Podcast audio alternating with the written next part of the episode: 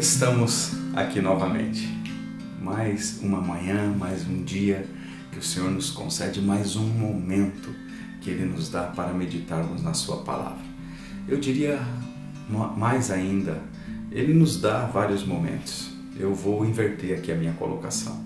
Mais um momento que nós nos damos, que nós oferecemos a nós mesmos do relacionamento com o Pai, porque Ele está sempre disponível a nós.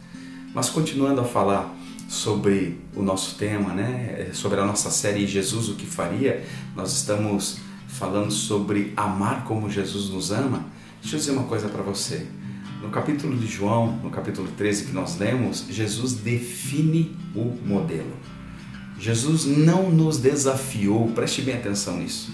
Jesus não nos desafiou a fazer o nosso melhor fazer o nosso melhor para amar as pessoas. Não, Jesus definiu um modelo. Olhem para mim. Amem como eu amo. E esse desafio de Jesus, que aparentemente é impossível, mas não para nos desencorajar, não para nos nos dizer, não, olha, veja bem, talvez, porque já somos, já, já somos tão cheios de justificativas, né? Mas na realidade é para que nós dependêssemos dele, para que nós pudéssemos saber que nas nossas forças nós não vamos conseguir amar determinadas pessoas. Existem pessoas que são fáceis de amar e existem outras que não por situações que já ocorreram, por circunstâncias, mas Jesus está dizendo que é na força dele, é com ele, é com, com ele nas nossas vidas que nós podemos amar essas outras pessoas. Se quero amar como Jesus amou, preciso do poder sobrenatural que havia nele, que estava sobre ele, que era o poder do Espírito Santo. Mas você precisa ter um cuidado. Cuidado com a armadilha da comparação.